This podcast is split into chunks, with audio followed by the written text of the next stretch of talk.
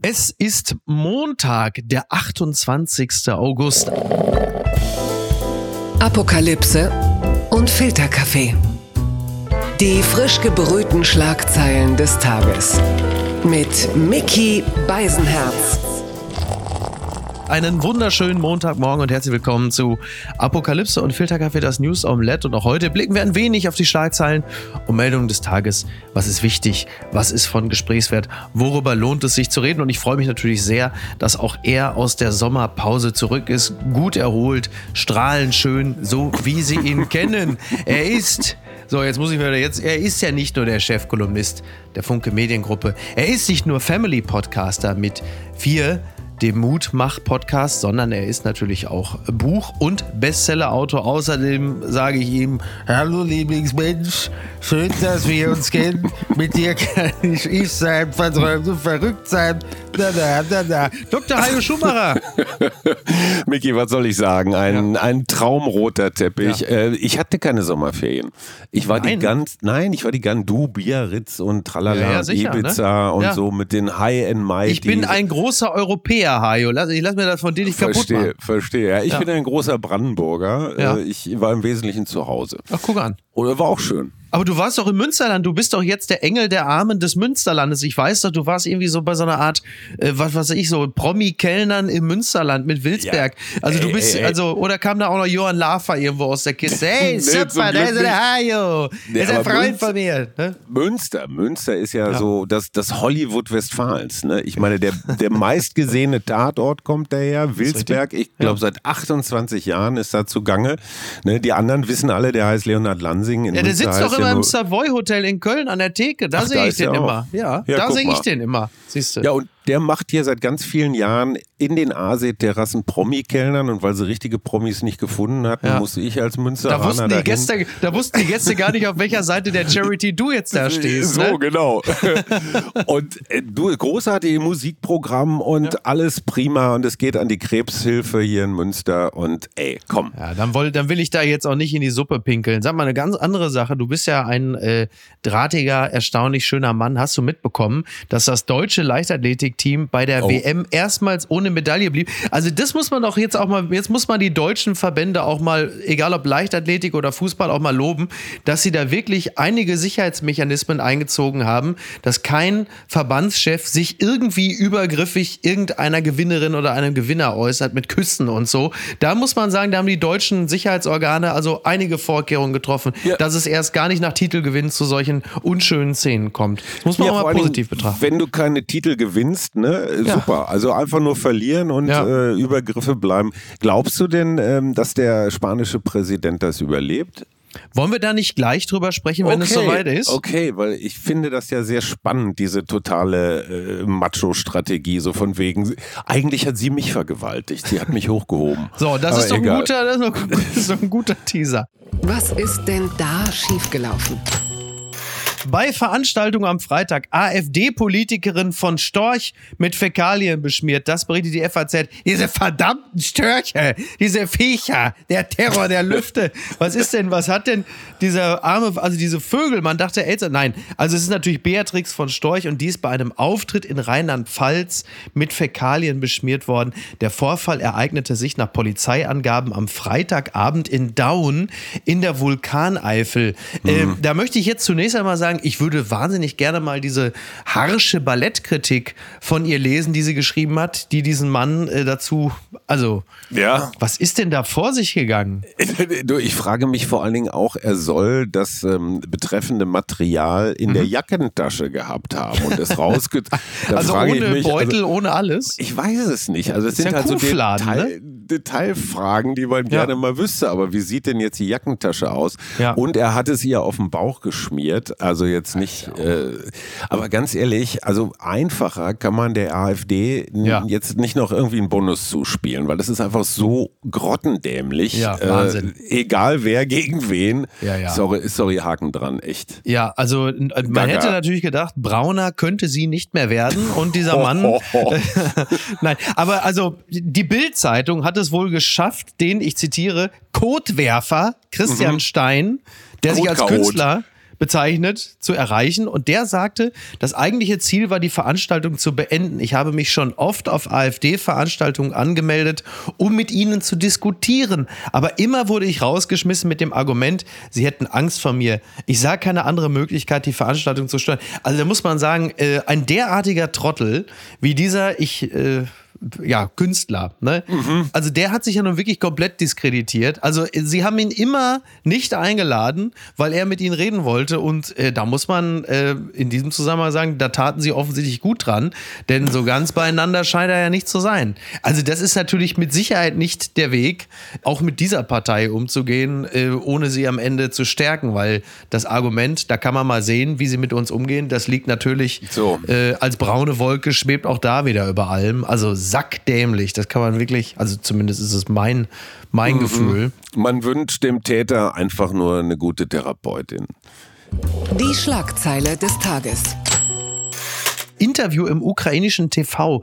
Zelensky deutet Verhandlungslösung für Krim an. Das berichtet NTV. In einem Interview sagt Präsident Zelensky, es wäre besser, die, Zitat, Entmilitarisierung Russlands auf der Krim politisch voranzutreiben, statt militärisch. Klar ist, dass eine andauernde Militärpräsenz der Russen auf der Halbinsel für die Ukraine eine Gefahr wäre. Ja, in diesem Interview hat er das wohl gesagt. Moderatorin Natalia Mosejczuk fragte Zelensky in dem Interview, warum er kürzlich gesagt habe, dass er nicht sicher sei, ob wir über die militärische Deokkupation der Krim reden sollten. Zelensky erwiderte, so gäbe es weniger Opfer. Ich glaube, es wäre so besser, vor allem für die, die das, also in Klammern die Deokkupation, verwirklichen werden. Jeglicher Krieg ist mit Verlusten verbunden. So, jetzt geht es nur in Anführungsstrichen um die Krim. Trotzdem ist ein Satz wie Zelensky deutet Verhandlungslösung an, ein Sound, den wir äh, bislang ja nun eher selten gehört haben. Und was leiten ja. wir daraus ab? Es gab ja schon diese, dieses Ukraine-Treffen verschiedener Staaten, die sich ja schon mal versucht haben, da in Position zu bringen. Mhm. Am Ende werden wir, glaube ich, mit dem Gedanken klarkommen müssen, dass das jetzt eine Weile lang beides passiert. Der mhm. Krieg wird weitergeführt, aber immerhin ist dann eine Verhandlungslösung nicht mehr ganz außer Sicht. Ich frage mich jetzt ein bisschen mit wem, mhm. weil von Putin hört man ja sowas überhaupt nicht und ja. für die russische Armee ist die Krim einfach wahnsinnig wichtig als strategischer Platz, also als, als Hafen, der mhm. Hafen der, ja. der Schwarzmeerflotte.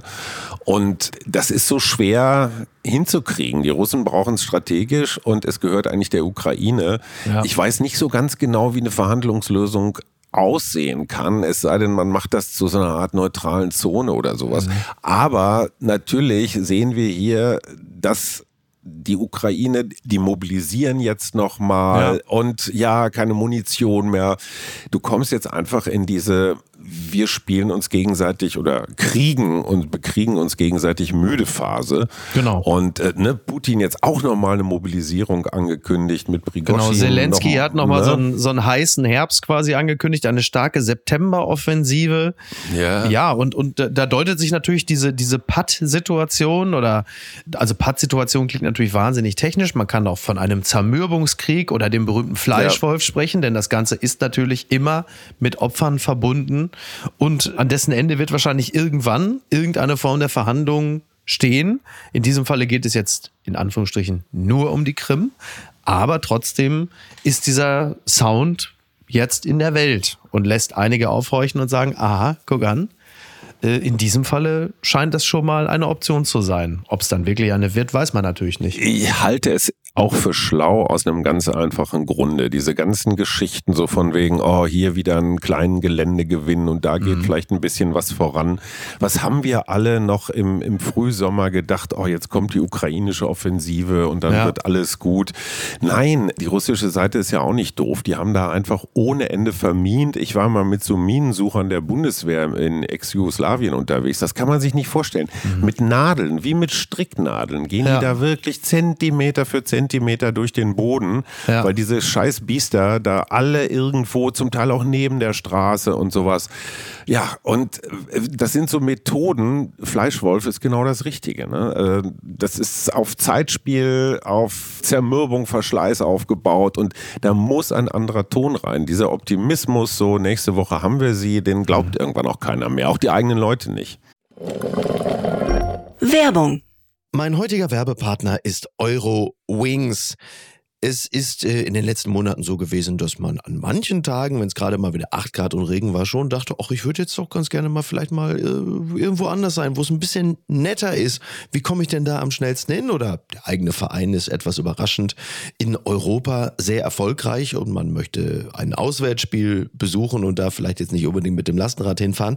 Und da kommt Eurowings ins Spiel. Es ist die führende Value Airline Europas, die versucht den Menschen auch in turbulenten Zeiten wie Klimawandel, Wirtschaftskrise, global globaler Instabilität oder steigenden Preisen zumindest beim Fliegen ein Gefühl von Leichtigkeit zu geben. Zum Beispiel durch smarte und lebensnahe Services. Und da kommt zum Beispiel die Option Flex Light ins Spiel. Da kann man bis zu 40 Minuten vor Abflug, da kann der Flug ab 10 Euro umgebucht werden. Das ist natürlich fantastisch, gerade wenn man so ein dynamisches Leben führt, wie ich es tue. Außerdem gibt es sogenannte grüne Tarife bei Eurowings. Das bedeutet, sie bieten nachhaltigeres Reisen mit verschiedenen Möglichkeiten an. Gegen einen geringen Aufpreis kann man sich für eine Reduktion oder Kompensation der CO2-Emissionen entscheiden und da fliegt man dann doch mit einem etwas besseren Gefühl. Das bedeutet, die Entscheidung für eine Reduktion der CO2-Emissionen bedeutet eine Entscheidung für nachhaltige Treibstoffe. SAF ist ein Kraftstoff mit bis zu 80 Prozent weniger CO2-Emissionen als herkömmliches Kerosin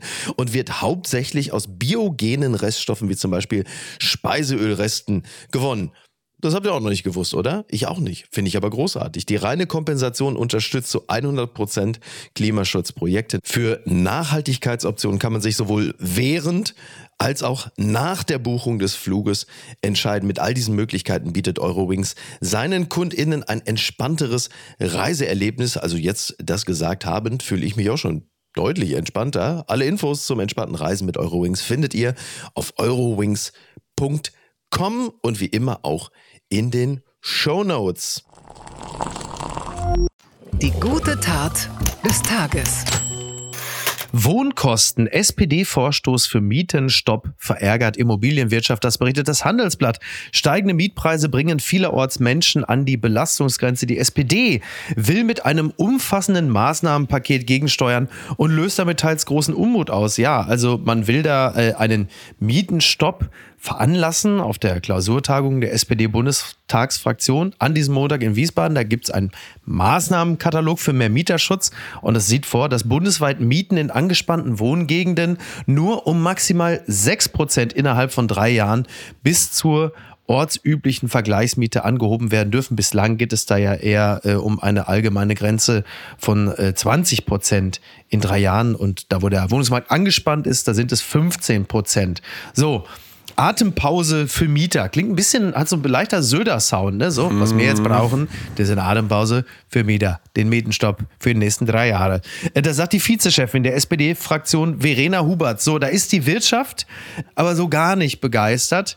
Und äh, die Wirtschaftsweise Veronika Grimm die hat auch gesagt, ein Mietenstopp bremse den Wohnungsbau noch weiter und erhöhe die schon immense Unsicherheit bei Investoren. Auch generell, wenn man in Deutschland befürchten muss, dass Erträge immer dann beschnitten werden, wenn es in der Öffentlichkeit gut ankommt und Wählerstimmen bringt, dann investieren die Unternehmen weniger oder eben andernorts. Das hat sie deiner Funke Mediengruppe gesagt. Und auch ich muss sagen, ähm, ja, klar, also Mietenstopp klingt erstmal gut, klar. Aber das war irgendwie auch absehbar, dass das aus der Wirtschaft kommt, oder? Äh, die Immobilienwirtschaft beklagt sich, ist jetzt so eine Schlagzeile, wo mhm. sich mein Mitgefühl in Grenzen hält. Ja. Auf der anderen Seite muss man natürlich sagen, dass gerade auch alles, was mit Energiesparen, CO2, Dämmen äh, und allen ökologischen Maßnahmen zu tun hat, Eben. das kostet natürlich Geld. Ja. Und es gibt ja auch Vermieter, die einigermaßen okay sind. Also hier in Berlin die öffentlichen Wohnungsbaugesellschaften, wie sie alle heißen, GESO, Bauer und Hovo G und so, ja. die sind ja ganz okay. Und da gibt es noch einen anderen Aspekt, die äh, sehr beliebte Deutsche Wohnen zum Beispiel, mhm. also diese großen Konzerne, die sind ja alle so haarscharf an der Grenze. Die haben ja alle in dieser Nullzinsphase da irre rumspekuliert. Vonovia jetzt, doch auch, ne? Die sind so, da auch und jetzt gehen die äh, Zinsen schon, hoch. Ja, ja genau. die haben ihre ganzen Finanzierungsmodelle zum Teufel Teufel. Jetzt stell dir einfach nur mal vor, also nicht, dass man da auch Mitgefühl hätte, aber wenn so ein großer Wohnungskonzern auf einmal in Schieflage gerät, weil die einfach die letzten Jahre genau. gezockt genau. haben, brauchst du auch wieder öffentliche Kohle, um das alles äh, aufzufangen und zu retten. Ja. ja, es ist eine sehr einfache Möglichkeit, um in der Öffentlichkeit Punkte zu sammeln. Es ist genau. auch eine richtige Maßnahme, aber zusammen mit dem, was insbesondere die Grünen in Sachen Klimaschutz wollen, zusammen mit den 6% Inflation, die wir haben, so richtig, mhm. so richtig schlau auf Dauer ist das nicht. So, und jetzt mal ein, ein ketzerischer Einwurf meinerseits aus dem Herzen der Sozialdemokratie. Das ähm, ist ja wieder ein relativ frischer Gedanke der SPD. Ne, es wendet sich ja so auch an das Herz der Sozialdemokratie, ja. also sozial sein, mhm. an die Mieter und Mieterinnen denken. Hat es möglicherweise auch etwas damit zu tun, dass ja das Selbstbestimmungsgesetz gerade eben äh, unter großem Tamtam -Tam und Begeisterung seitens des SPD-Parteivorstandes präsentiert worden ist, aber möglicherweise vielleicht auch ein bisschen an der eigentlichen Wählerklientel auch vorbeigeht, will sagen. Also ich mhm. glaube, sowohl du als auch ich finden das Selbstbestimmungsgesetz gut. Oder zumindest, dass man das alte Gesetz reformiert, jo. das ja nun wirklich an den Bedürfnissen dieser Zielgruppe vorbei war. Aber trotzdem, dass jemand wie Sigmar Gabriel, der ehemalige Parteivorsitzende der Sozialdemokraten, vielleicht möglicherweise auch nicht der sozialdemokratischste aller Sozialdemokraten, aber trotzdem einer klassischerer Prägung, dass der, wenn die SPD bei Twitter oder X schreibt, ne, Transfrauen sind Frauen, Transmänner sind Männer, Punkt. Und wir haben das Gesetz, klasse. Und der schreibt drunter, um Himmels Willen. Kann es sein, dass er da möglicherweise doch auch ein bisschen aus dem Herzen der klassischen Wählerschaft spricht, die das mit dem Selbstbestimmungsgesetz möglicherweise an sich ganz gut finden, aber eigentlich auch ihrer Sozialdemokratie sagen wollen, passt mal auf, Leute, das ist ja gut und schön mit eurem Selbstbestimmungsgesetz, aber was ist mit Inflation? Was ist mit Jobs? Was ist mit günstiger Wohnen? Ihr kriegt nichts geschissen und feiert euch jetzt für das Selbstbestimmungsgesetz, das für ein paar Leute eine tolle Sache ist, aber was ist denn mit uns? Ja. Und dass sie dann in dem Moment sagen, hey Leute, wir haben euch Mieter nicht vergessen, jetzt passt mal auf, jetzt kommt die Bremse. Ist es vielleicht auch ein bisschen das? Monolog zu Ende. Also erstens mal glaube ich, du bist auf dem richtigen Weg, aber mhm. zweitens würde ich es noch ein bisschen weiter aufziehen, weil gerade die Linke in der SPD und das ist ja bei den Grünen ganz ähnlich, haben ja das Gefühl, sie werden von diesem Kanzler Scholz und ihren, ihrem Realo ähm, Habeck mhm. die ganze Zeit irgendwie vorgeführt. Ne? Ja. Und das ist natürlich so ein Signal an den anderen Teil der Partei, eben an die Linken, an die, die so sozialdemokratisch, klassisch sozial sind. Ja. Wir tun da auch was in der Richtung. Das, mhm. das tut jetzt nicht so richtig viel weh, weil ja. die SPD-Klientel ist vermutlich eher Mietwohnungsbewohnerin als jetzt Penthouse ähm, so gehen, Mensch. Ja. So. Das zeigt aber natürlich auch, dass, dass da Ungleichgewichte in den Parteien sind. Ne? Ich meine, Lisa Paus musste ja auch unbedingt ihren Gesetzentwurf für die Kindergrundsicherung ähm, auf alle möglichen komischen Arten und Weisen durchbringen und ist natürlich auch von der Partei Linken dafür gefeiert worden. Das mhm. heißt, die Konfliktlinien gehen ja nicht nur zwischen den Parteien, Absolut. sondern auch innerhalb der Parteien, was man ja. übrigens nicht unterschätzen sollte, weil das ist immer der erste Hinweis, dass eine Regierung bröckelt, wenn dir die Partei flöten geht. Ja, das ja. ist die Machtressource. Und die Fraktion ist wiederum etwas linkser als Olaf Scholz. Ich weiß, ich hm. darf linkser nicht sagen, aber. Stimmt, das hatte, hatte äh, schon Thaddeus der Kollege hat mich schon ermahnt. Ja. Und die, die Tatsache, dass Olaf Scholz sich dazu zumindest nach meiner Kenntnis noch gar nicht geäußert hat, der wird das so zähneknirschend äh, äh zur Kenntnis nehmen und sagt, komm. Ja, der ist soll, ja auch noch mit dem Industriestrompreis ja auch noch zugange, weil jetzt plötzlich der eigene Parteichef äh, Klingbeil sagt, äh, wir wollen den Industriestrompreis Strompreis und Scholz hat gesagt, also in absehbarer Zeit ist damit aber mal Feierabend. Also es wird interessant und jetzt halt die Frage, äh, jetzt kommt ja auch noch Meseberg, oh. ne? also die mhm. Regierungsklausur Meseberg. Wann geht's da los? Morgen, glaube ich, ne? Morgen und ja. Mittwoch. Ja. Was wird das denn für eine Nummer? Also Lindner hat ja schon gesagt, also Kindergrundsicherung mit Paus, da werden wir uns rasch einigen, kein mhm. Thema. Und wenn sie gesagt haben, also das ist jetzt hier alles bombig, wie lange dauert es, bis sie sich wieder äh, angiften? Also der Schmerz ist vielleicht noch nicht groß genug, aber dieses Koalitionsregieren gerade, also wir dachten ja alle so Limettenkoalition, ne, Grün und Gelb, die sind eigentlich, ja, eigentlich sind sie so, bedienen sie die gleiche liberale Klientel, totaler Quark. Ja. Und du hast es bei der Kindergrundsicherung wieder gesehen, ganz offenbar haben sich die betreffenden Minister nicht zusammengesetzt oder Ministerinnen in diesem Fall, um einfach erstmal grundsätzlich zu klären, was ist denn das Richtige für die betreffenden Kinder. Genau. So, ja. Ne, auf einmal erzählt Christian Lindner noch ganz andere Geschichten. Man müsse, also Geld würde ja für die Familien gar nicht reichen und eigentlich müsste man ja die Bildung und die Schulen und so weiter, womit er ja nicht Unrecht hat. Vor allen Dingen natürlich, so vor allen Dingen natürlich Kinder aus migrantischen Familien. So, ne? das, darauf zielt er ja ab. So, so also. sowas kläre ich aber doch vorher. Ja. Und nicht, wenn der Gesetzentwurf festlegt. Also die Lisa und der Christian, die gehen einfach mal auf, auf eine Apfelschorle ja. und legen sich einfach mal fest, so da sind wir uns einig, da muss was passieren. Und das war ja die grundsätzliche Idee, wir wollen bündeln, wir wollen Leistungen bündeln, damit man nicht mhm. eine Professur braucht, um irgendeinen scheiß Antrag auszufüllen. Ja. Das war ja erstmal die grundsätzliche Idee. Da ging es jetzt gar nicht mehr so sehr um Geld. Und da müsste man sich ja erstmal einig sein. Ja. Stichwort, es sollte ja sogar digitalisiert werden. Uh, Gottes Willen. Hammer, oder? Ja. So, wenn ich dieses grundsätzliche Verständnis nicht habe, dann kann ich auch keinen Gesetzentwurf schreiben, der, der durchgeht bei allen. Und dieses nickelige, so hier hinten einen beipulen und da noch einen genau. rum und, und Rache ist eine Speise, die kalt gegessen ja, wird. Ja. Das kann man in der Opposition machen, das kann man in der eigenen Partei machen, aber nicht in der Koalitionsregierung. Und jetzt sind wir beim Führungsthema. Ja, wer Führung bestellt, von mhm. wem kommt dieses wunderbare Zitat? Ja. Genau. Und Führung würde doch bedeuten, dass jetzt Olaf Scholz seine, seinen Ministerinnen und Ministern sagt, wisst ihr was, Leute, so ist die Reihenfolge. Erst einigt ihr euch intern und dann geht ihr raus. Also eigentlich müsste der so eine Kabinenansprache hinlegen. Ne? Genau, und deshalb, und deshalb Die meine Frage. Schwer. Deshalb meine Frage. Wann ist es soweit, dass irgendwann, wahrscheinlich im Oktober 2024, jeweils die Größen der Parteien SPD und CDU zu ihren vermeintlichen Kanzlerkandidaten gehen, sowohl mhm. zu Scholz als auch mhm. zu Merz und beiden erklären, hört mal zu, äh, Friedrich, das muss der Henrik machen. Und Olaf, mhm. guck mal, der Boris, der ist so beliebt als Verteidigungsminister. Mhm. Ich glaube, das wird unser Bastardkanzler. Und du, Friedrich, ich weiß, das ist ein großer Traum, aber guck mal, der Henrik, der geht immer zu Outfittery, der sieht gut aus, hat auch ein großes Bundesland geleitet. Und ihr beiden, ihr habt das auch prima so für den Übergang gemacht. Ihr könnt jetzt mal beide. Wie realistisch ist das? Also Friedrich Merz hat ja im Sommerinterview gesagt, ohne die CDU kann man derzeit nicht regieren. Mhm. Wie wir sehen, funktioniert das eigentlich ganz prächtig. Naja. Wenn, ich glaube tatsächlich, wenn jetzt diese Ampel auseinanderfliegen würde, dann würde sich eine CDU, die 10 Prozent oder mehr vor der regierenden SPD legt, kaum als Juniorpartner zur Verfügung stellen.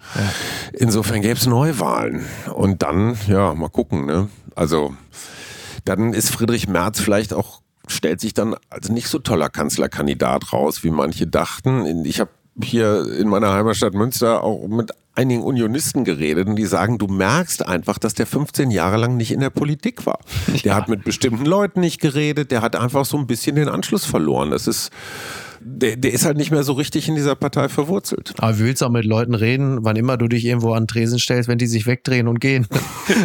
so, und er ist ja auch nicht so ein großer Tresensteher und Geher. Ne? Also das, was man so als Menschenfänger bezeichnet oder so, das ist ja auch nicht seins. Und er hat ja auch, und das hat er ja mit äh, Olaf Scholz durchaus gemeinsam, eine sehr, sehr hohe Meinung von sich selber. Ne? Ja.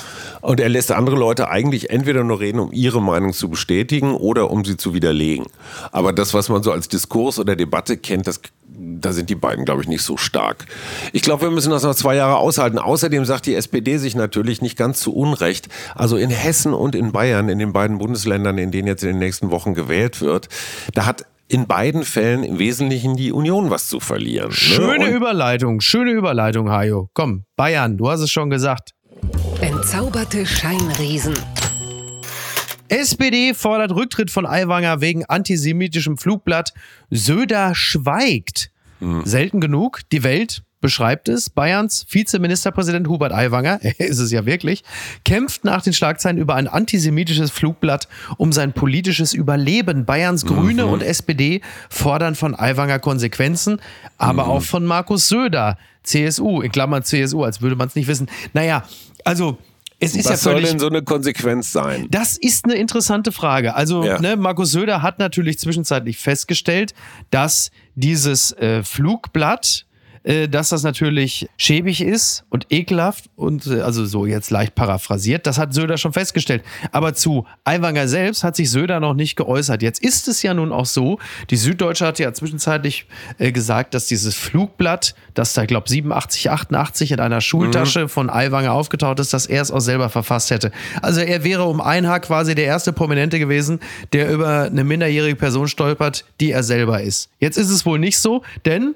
plötzlich ist der Bruder von mhm. Aiwanger, also quasi der, der Vario, der Garth Knight von Hubert Aiwanger aufgetaucht, nämlich Herbert. Ja. Herbert und Hubert, die beiden rechte Lauser. Und Herber, äh, Herbert, der Bruder von Hubert Aiwanger, soll dieses antisemitische Flugblatt verfasst haben, das dann aber auch in der Schultasche von Aiwanger aufgetaucht ist. Wie Aiwanger sich erinnert, ein oder mehrere davon. Mhm. So, und weil das nun mal damals so gewesen ist und Aiwanger mit 17 das wirklich, also, also ekelhafte Scheißzeug da. Wir da ne? gar nicht drüber Ist ja reden. völlig klar. Das ja. nur am Rande. Deshalb muss jetzt Söder natürlich Konsequenzen ziehen und klar will die Opposition, dass Söder jetzt was macht. Nur, was soll er denn jetzt genau machen? Was wäre denn die Konsequenz? Also es ist ja auch sein Koalitionspartner, sein Wirtschaftsminister. Er ist natürlich auch sein politischer Mitbewerber, weil ja demnächst Wahlen sind. Aber was genau soll Söder denn jetzt machen? Sehr spannende Frage. Ich bin mir nicht ganz sicher, ob er den rausschmeißen könnte. Könnte mhm. er aber, was würde dann passieren? Dann würde Folgendes passieren, dass nämlich weite Teile der Aiwanger Fanbase äh, komplett auf die Barrikaden gehen. Mhm. Und du hast ja so ein bisschen so einen leichten Trump-Effekt. Ne? Der Aiwanger kann ja machen, ja, was er will. Ne? Genau. Die Leute finden es super. Ja, und die, die, die Aiwanger Fanbase, die sagt, ja, die linke Süddeutsche, die, die habt jetzt dem Hupsi da irgendeine so alte Geschichte und so. Mhm schon mal schwierig. Also die Mystifizierungswahrscheinlichkeit ist gar nicht mal so gering. Zweitens, das, was du ja brauchst bei so einem Skandal, ist ja immer die Smoking Gun. Also du musst letztendlich seinen Finger am Abzug gefunden haben. Dieses mhm. Flugblatt hat keinen Absender, hast du schon gesagt. Ja. So. Jetzt sagt Bruder Hupsi, der Büchsenmacher. Waffenhändler, Büchsenmacher. ne? Waffenhändler, ja, ne, Waffenhändler klingt immer so. Waffenhändler ist einfach so geil. Klingt immer ne? so, als wäre da noch Plutonium mit im Spiel. Ja, nee, wobei, wobei in Zeiten des Ukraine-Krieges ist der Begriff Waffenhändler ja durchaus wieder positiv besetzt. Also man könnte sogar eher okay, sagen. Ja. Ne? So. Mein Bruder mal rein mit da. Ja, ja, gut. Nein, aber der ist ja ganz, also der macht halt so Jagdwaffen. Ja, Büchsenmacher so ist halt auch so ein geiler Begriff. Ne? Deswegen so. hat sich ja wahrscheinlich Aiwanger damals auch mal gesagt, ich ich würde mir wünschen, dass jeder Mensch in Bayern ein Messer bei sich führt. Es war im Grunde genommen so eine Art äh, werbliche Maßnahme für seinen Bruder jetzt im Nachhinein, ne? muss man sagen. Hat er eigentlich so, das gemacht. ist das ja. eine. Vielleicht ist er auch noch Messerschleifer oder so. Aber ja, so, gut. das ist der zweite Punkt. Der Aiwanger ist natürlich ein unglaublicher Bierzeltpopulist in, ja. in bester bayerischer Tradition.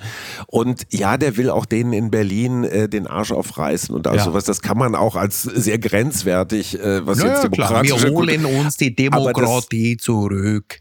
Aber ja. zwischen, zwischen konservativ und Bierzelt und antisemitisch liegt immer noch ein ziemlicher Graben. Genau. Und der ebenfalls jüdische äh, äh, Professor von der Bundeswehr-Uni, äh, Michael Wolfsohn, der sagt zum Beispiel, er findet es problematisch, wenn Antisemitismus-Themen für so einen politischen Infight gebraucht werden. Ne? Weil dann geht es gar nicht um Antisemitismus, sondern es geht einfach nur darum, dass ich das jetzt als Waffe benutze. Das stimmt so. ja auch. Übrigens ganz kurz, natürlich stellen sich viele Menschen die Frage, wieso kommt das jetzt. Ne? In dem Moment, wo Aiwanger populärer ist denn je. Also die, die Frage nach dem Zeitpunkt im politischen Wettbewerb, die darf man ja immer stellen. Also immer die Frage, wer hat das geleakt, aus welchem Grund, wann.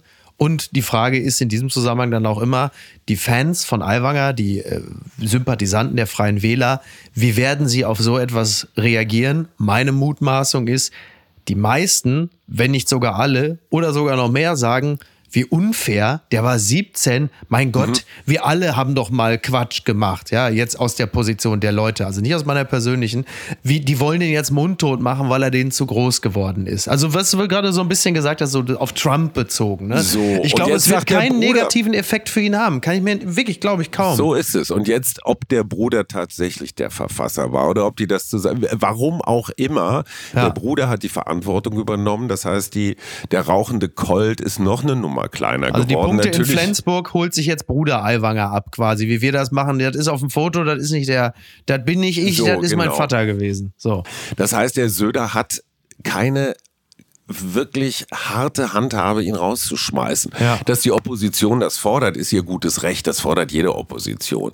Ich glaube, dass da in einer Woche kein Mensch mehr drüber redet. Es sei denn, die Kollegen Na. von der Süddeutschen haben jetzt noch was zum, ja, wobei zum Nachlegen. Die, die, wobei das, das, also man kann natürlich auch noch mal, wenn man mal zwei Schritte zurücktritt, ja, das, also man kann natürlich grundsätzlich mal sagen, sag mal, wie sind die denn da in Niederbayern drauf? Wie sind die denn in der Familie Aiwanger so drauf? Und wie ist denn auch Hupsi Aiwanger drauf, dass er die Dinger bei sich in der Schultasche hat? Hatte. Er muss ja irgendeinen Grund gehabt haben. Ich muss übrigens sagen, in meiner Schulzeit wäre das alles gar nicht gewesen. Ich hätte A, so ein Ding natürlich nicht in der Tasche gehabt, aber selbst wenn, äh, die Bananenplempe am Fuße des Tornisters hätte sowieso alles unleserlich gemacht. Das hätte sowas, wäre nie aufgetaucht bei mir. Also, aber die Fragen, also ich weiß nicht, ob ja, das so ganz aus der Welt ist, ne? Also, ja, die ja, Begründung ist Ja, aber gut. die Geschichte ist auserzählt. Weißt du, wenn mhm. da jetzt nicht mehr noch irgendwie ja, neue Vorwürfe kommen, was willst du machen? Der Bruder, die Begründung ist ja auch echt super spooky, ja, so von wegen, oh, ich war wütend, weil ich sitzen geblieben bin und wollte es meinen Lehrern, die waren alle links. Hab ich mal kurz meinen Kampf geschrieben, ne? Ja, also, äh, warte, ein Quark, ne? Da kann man ja auch irgendwie besser irgendwie ein bisschen einen Kuhfladen aus der Jackentasche, aber gut, das hatten wir auch schon. Bitte empören Sie sich jetzt.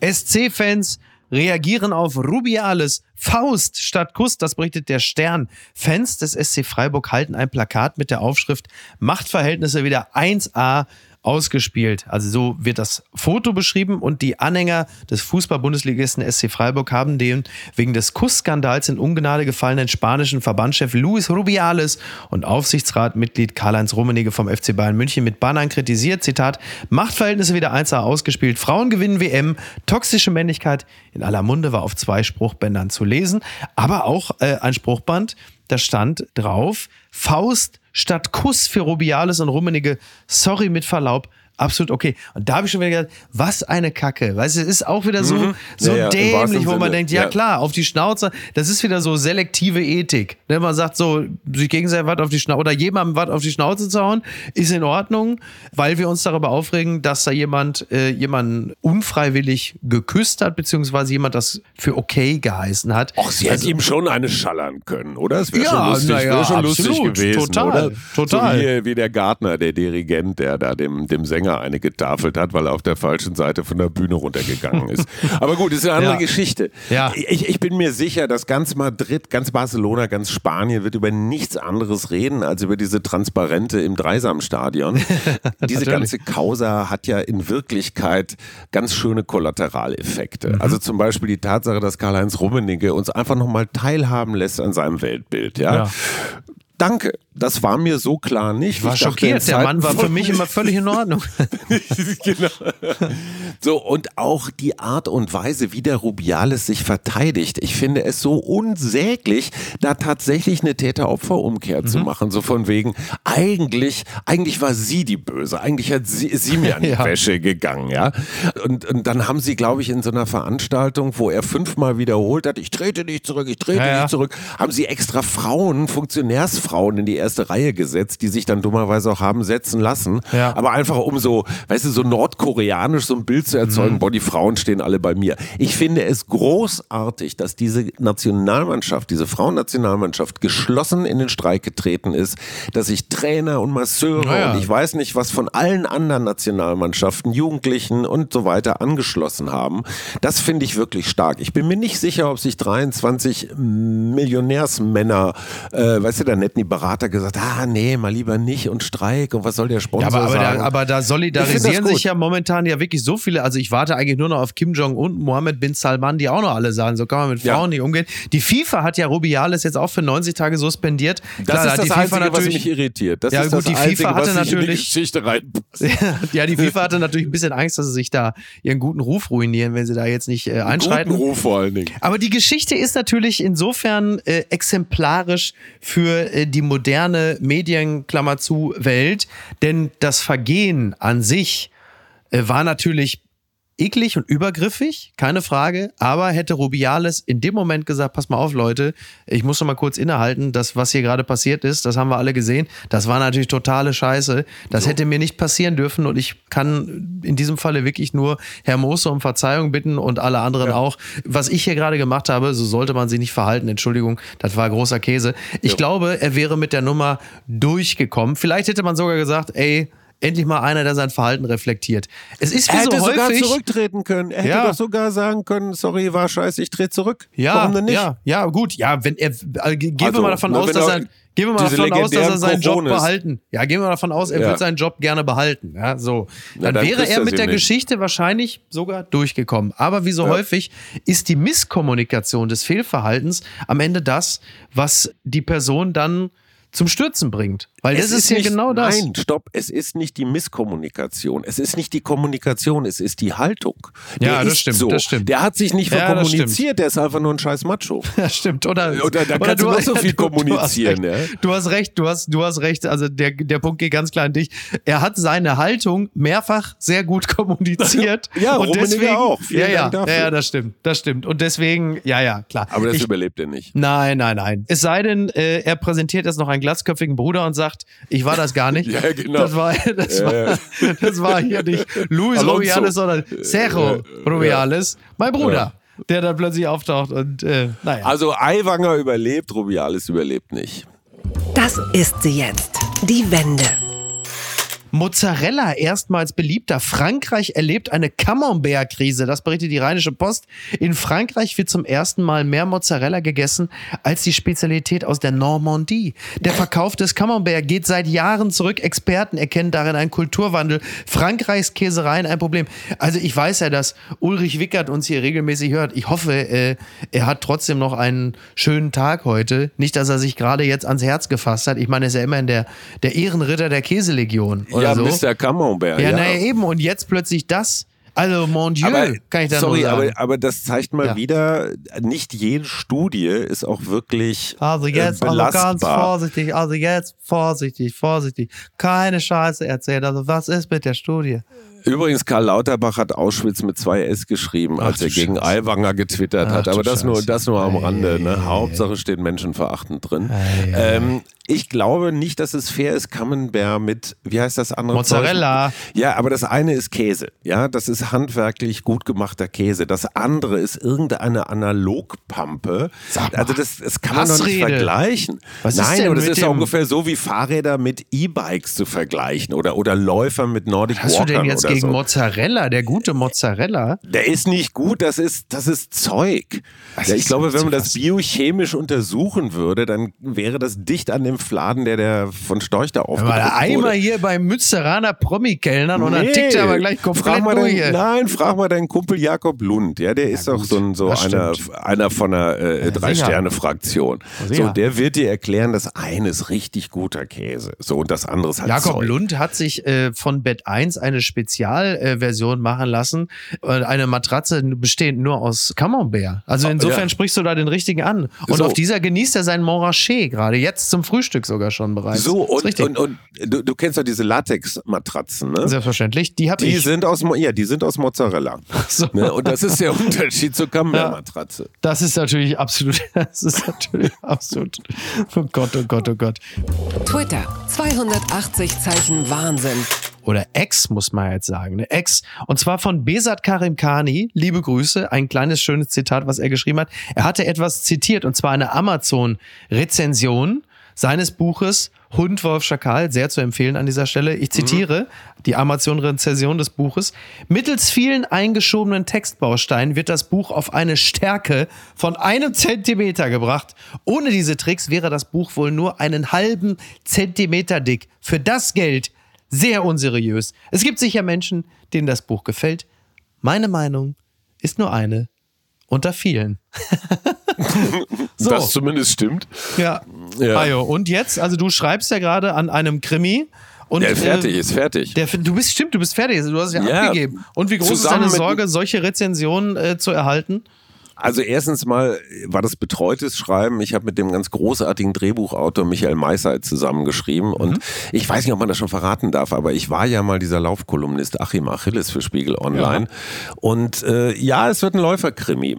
Und äh, der Untertitel heißt Laufende Ermittlungen halten manche Menschen für komisch. ah, siehst du, es funktioniert ja, in, welcher, in, welcher in, in, welcher Zeit äh, versucht das Opfer äh, dem Täter zu entkommen?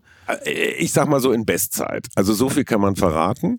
Das Ganze hat auch 42 Kapitel, aber das sind alles Details. Wo waren wir stehen geblieben bei der Rezension bei Amazon, wo Leute anfangen, ja. Buchqualitäten in Zentimetern oder auch in Gramm oder ja. in Anschlägen. Ich weiß nicht, ich glaube, die Doktorarbeit von äh, Albert Einstein hatte 17 Seiten. Wenn man gesagt hätte, ja, pff, scheiß auf die Relativitätstheorie, da fehlen einfach 300. Das, du, das Flugblatt von Aiwanger hatte nur zwei. nur eine halbe, ja? ja. So, und das ist sehr deutsch das ist sehr deutsch, so wie viel Papier kriege ich fürs Geld. Ich finde, manche Bücher könnten durchaus kürzer sein, dann würde ich sie lieber lesen. Ich habe im äh, jetzt in den Ferien habe ich Eric Vouillard gelesen, französischer äh, Superautor, der so über historische Ereignisse schreibt. Der schreibt nie über 100 Seiten und ich bin total dankbar. Und das neue Schirach-Buch zum ja, Beispiel. Ja, stimmt. die so, werden immer äh, dünner, die Bücher von Schirach. Ja, und die Hälfte davon ist noch das SZ-Magazin-Interview, was der Stern irgendwie so. sehr elegant nachgedruckt hat. Aber anderes Thema. Ja, und ich bin ja dankbar, wenn es nicht so lang ist, ehrlich gesagt. Gut, eine Rezension von vielen. Lassen wir es einfach dabei. Mein Krimi wird so mitteldick und jede Seite ist ein Euro wert. Und was schreibt eigentlich die Bild? Post von Wagner. War Putin der Mörder? Wir werden es nie erfahren. Wir werden überhaupt nichts erfahren. Russland ist die Abwesenheit vom Licht. Es ist ein dunkler Erdteil. Hat die russische Flugabwehr das Flugzeug des Wagner-Chefs abgeschossen? War eine Bombe des Geheimdienstes an Bord oder war alles inszeniert? Lebt Prigoshin noch? Wird er von Gesichtschirurgen zu einem anderen gemacht? Was wir wissen ist, dass Putin Verräter hasst. Ich spucke sie aus meinem Mund wie Fliegen, sagte er. In Russland herrscht Angst. Die Menschen sagen nichts. Jedes falsche Wort bringt sie ins Gefängnis. Was bedeutet der Tod des Wagner-Chefs? Wenn man so will, ein Mörder hat einen Mörder umgebracht. Dann sollen sie sich doch alle umbringen. Wie dunkel wird Russland, wie diabolisch, wie teuflisch. Teufel gegen Teufel. Wir wissen nicht, wer die Mörder sind. Tragen sie Krawatten wie Putin? In die Liste der Kriegsverbrecher gehören beide. Der Wagner-Chef und Putin. Nach Genghis Khan, Stalin, Hitler, es ist entsetzlich, wie viele Teufel in unserer Welt leben. Herzlichst, ihr Franz Josef Wagner. Also da muss man ja der Fairness halber sagen, äh, Putin hat ja schon gesagt, dass er sich um lückenlose Aufklärung bemüht. Und äh, die aktuellen Meldungen sind ja jetzt auch DNA hat bewiesen, also Prigoschin, äh, der ist jetzt. Also, Glaubst du das? Ich weiß Im Land, also was Wagner Ey, vergessen Ahnung. hat, im Land der Doppelgänger. Ja, ich also weiß. Also wenn du ja. Prigoschin wärst, würdest du ja. dann in Moskau in ein Flugzeug steigen, zusammen mit deinem Also ich würde auf jeden Fall schon mal nicht, ich würde auf jeden Fall schon mal nicht mit Prigoschin in ein Flugzeug steigen, das steht schon mal Oder fest. so, ja, da ja. fragst du dich, was die anderen neun eigentlich in der Birne hatten. Da so ein bisschen DNA zu finden, ja, komm, also das kriegt man schon noch irgendwo hin. Äh, Prigoschin hat, glaube ich, schon mal einen Flugzeugabsturz äh, inszeniert. Also so doof ist der. Also mir ist die Geschichte zu einfach. Mhm. Hat aber möglicherweise Prigoschin das Flugblatt von Aiwanger damals in die, weiß man. Du bist einer ganz großen ja. Sache auf der Spur gerade. Eine letzte Sache, Hajo, und dann müssen wir wirklich den Sack zumachen für heute. Äh, der March of Washington, die Rede von Martin Luther King ist auf den heutigen Tag genau 60 Jahre her. I have a dream. I have a dream. Und jetzt die kurze Frage, äh, nachdem gerade eben erst wieder ein Hassverbrechen geschehen ist in den USA, jemand, äh, ich glaube es waren drei Schwarze, und danach sich selbst umgebracht hat. Was ist davon zu halten, von der Rede? Was hat sie ausgelöst? Wo stehen wir denn da jetzt gerade? Also die Rede hat ganz viel ausgelöst, weil man muss ja noch mal einen Schritt zurückgehen. Äh, Rosa Parks, die in Montgomery, Alabama, es gewagt hat, sich aus dem äh, nur für Schwarze vorgesehenen Teil des Busses in den weißen Teil zu setzen. Und dann gab es ja diesen Busstreik. Das war ja so die Initialzündung. Und es ging ja in erster Linie erstmal um, ja, um diese Rassentrennung, um diese Apartheid, die abzuschaffen. Was ich an dieser Rede so spannend finde, jeder Redenschreiber guckt sich das ja an und dann soll der CEO CEO von irgendeinem äh, Bettenkonzern jetzt auch äh, so eine I have a Dream Rede halten. Ja.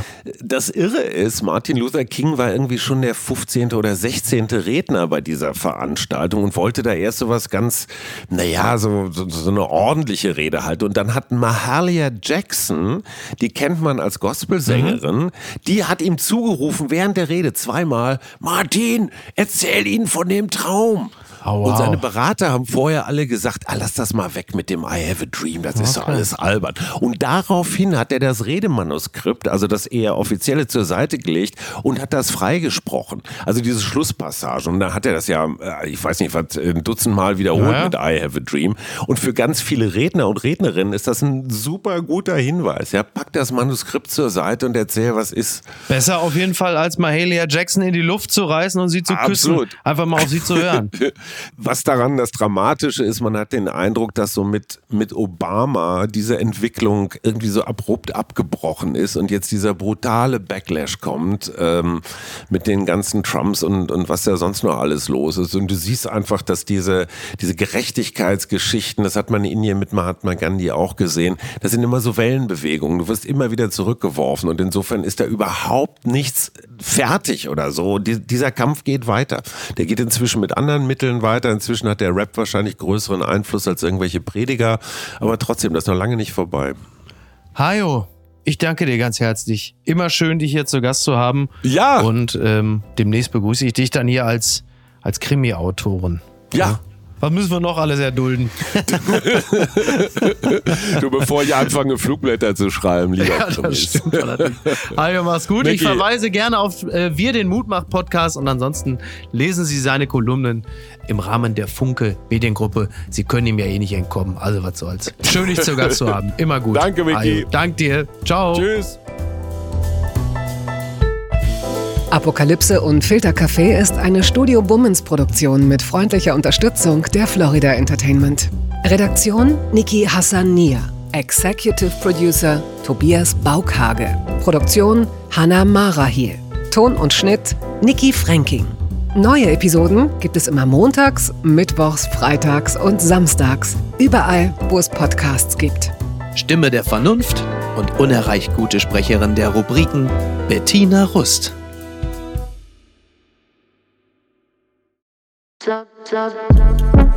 Buh, Stefanie Giesinger hier. Mit mir habt ihr nicht gerechnet, oder? Ich bin nur kurz hier, um euch über meinen Podcast zu erzählen, G-Spot.